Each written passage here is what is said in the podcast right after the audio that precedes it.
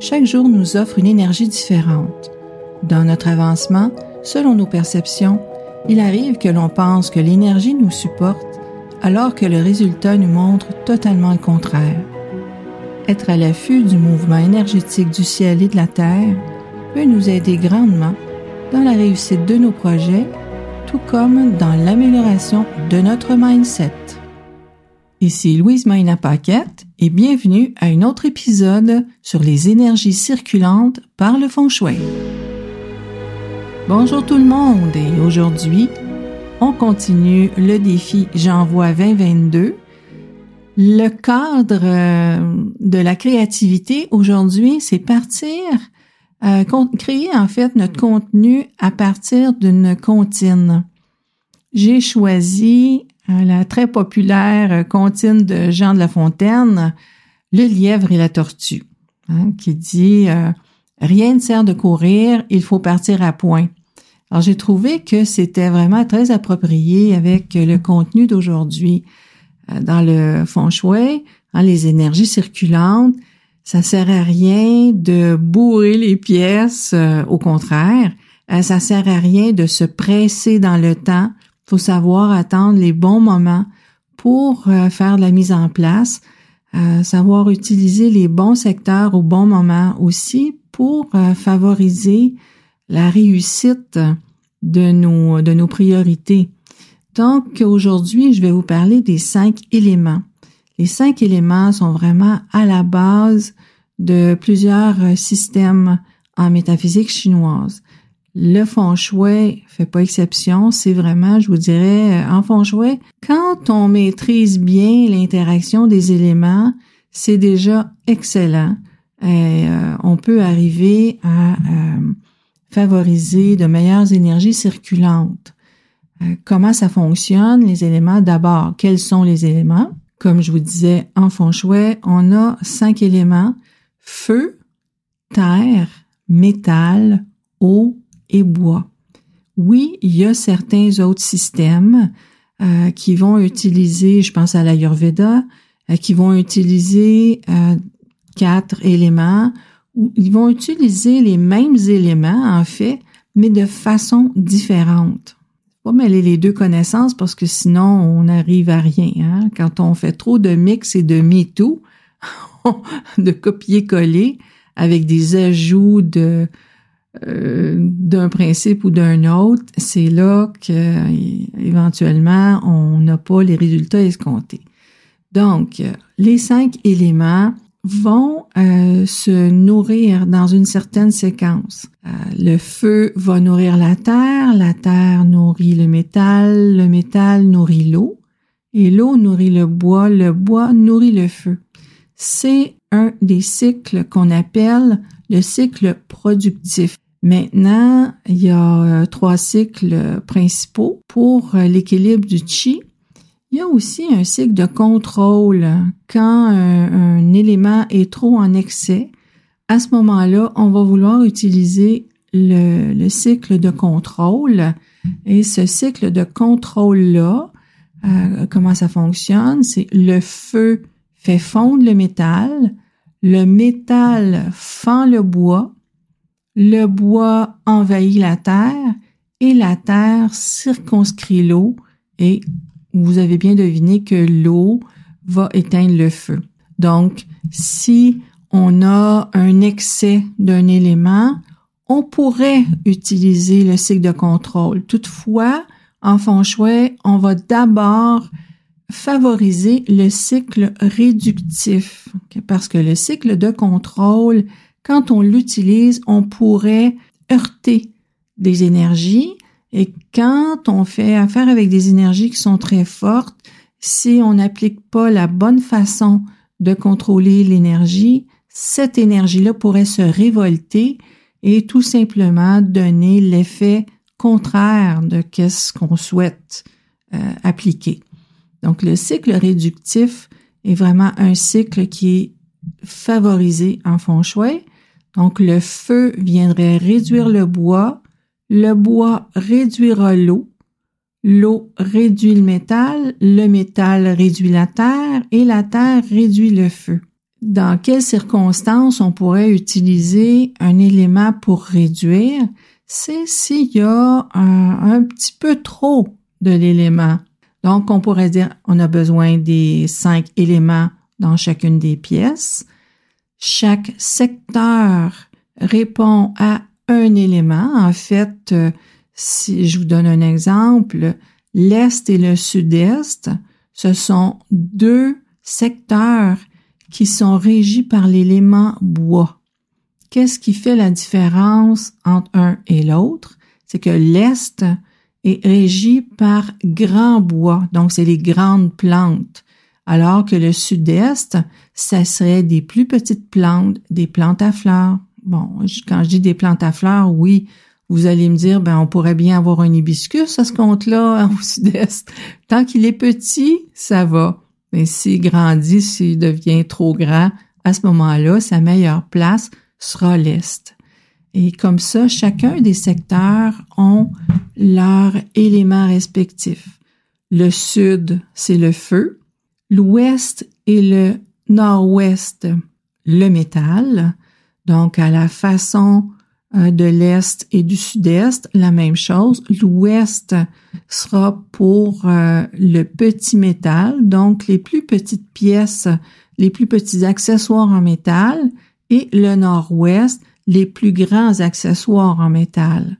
Le Nord, c'est l'eau, et euh, les secteurs du centre, en fait du centre en diagonale, sont trois secteurs terre le sud-ouest, qui est aussi le secteur de la mère ou de la femme de la maison, est un secteur terre.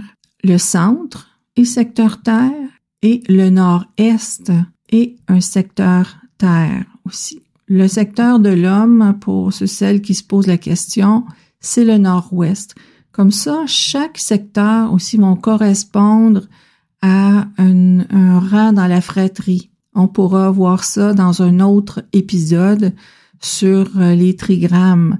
Ça devient intéressant aussi euh, de pouvoir, je veux dire, jouer avec les trigrammes, de pouvoir avoir cette connaissance des trigrammes qui va nous mener éventuellement vers les hexagrammes. Mais aujourd'hui, on va se concentrer plutôt sur les éléments. Donc, euh, comme je disais, si on a, exemple, un sud-est ou est-ce que les, euh, les énergies circulantes sont un petit peu trop fortes en bois, on pourrait venir réduire avec du feu. Comment? En mettant plus d'éléments feu. C'est quoi un élément feu?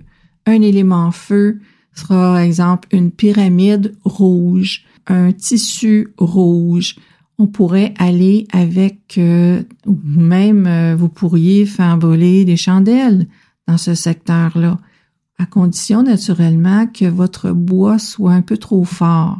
Et comment on trouve euh, que les énergies sont en excès dans un secteur, c'est en lisant les, les étoiles qui se présentent dans le secteur de la maison. C'est une autre approche qu'on appelle les étoiles volantes ou peut-être vous avez entendu le Zhuanggong Feng Shui. Euh, le Zhuanggong Feng Shui, c'est une méthode en Feng Shui. Il y a plusieurs façons de faire en Feng Shui. Et euh, moi, j'aime bien utiliser cette méthode d'étoiles volantes, qu'on qualifie d'étoiles volantes, parce que ça nous donne vraiment l'information sur qu'est-ce qui se passe dans ce secteur-là et d'emblée qu'est-ce qui se passe dans la maison.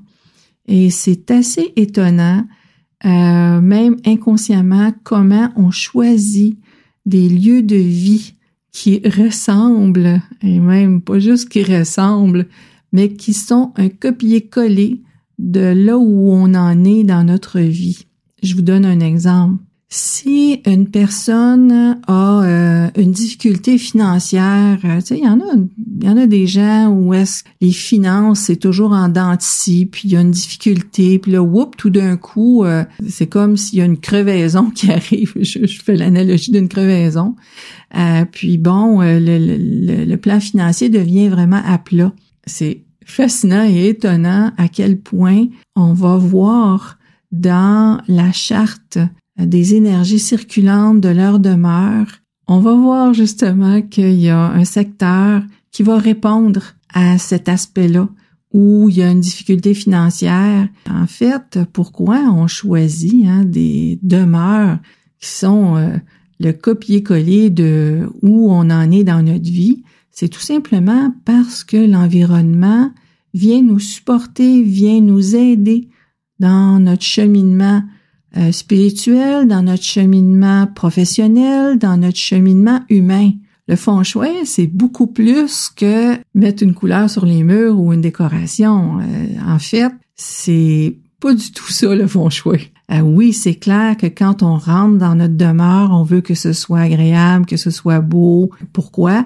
Parce que quand on entre dans notre demeure, si en ouvrant la porte, on trouve ça beau chez nous, déjà, on entre avec une énergie favorable.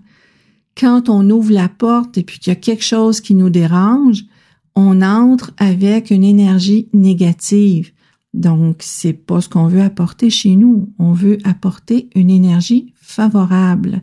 Donc, oui, c'est important de bien choisir ses accessoires. C'est important de bien choisir le placement des, euh, des meubles le, choix des accessoires, c'est clair.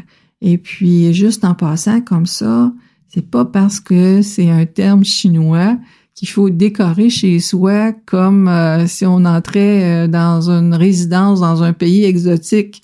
Vraiment pas. Ça n'a rien à voir.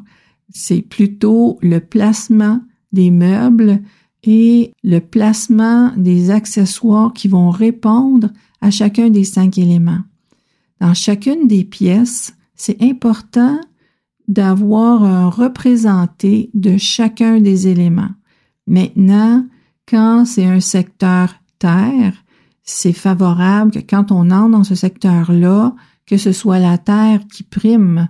Toutefois, ça va nous prendre aussi des accessoires feu, métal, eau et bois pour avoir un bon équilibre. Dans chacun des secteurs, ça va être comme ça. Si on prend un secteur métal, à ce moment-là, quand on entre dans cette pièce-là, on doit vraiment sentir que c'est le métal qui prime.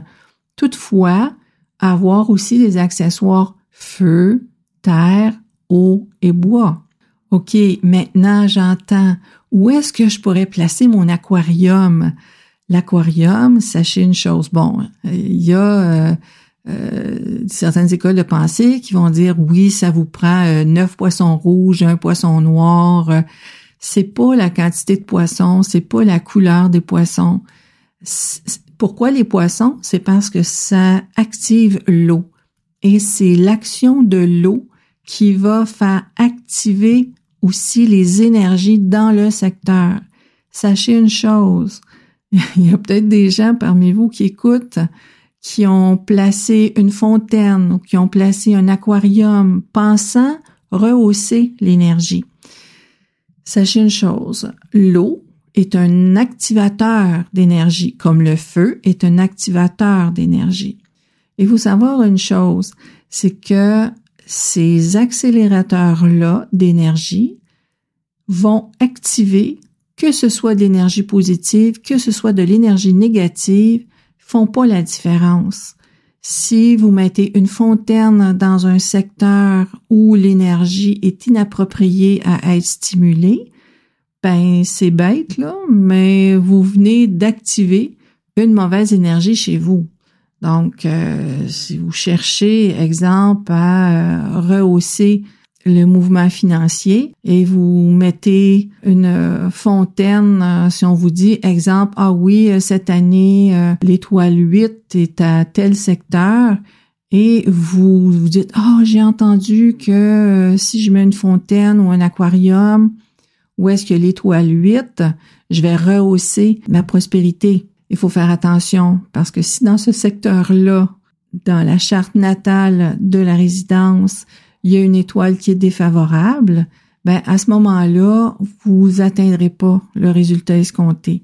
Vaut mieux, dans ces cas-là, euh, s'activer dans le dans le secteur.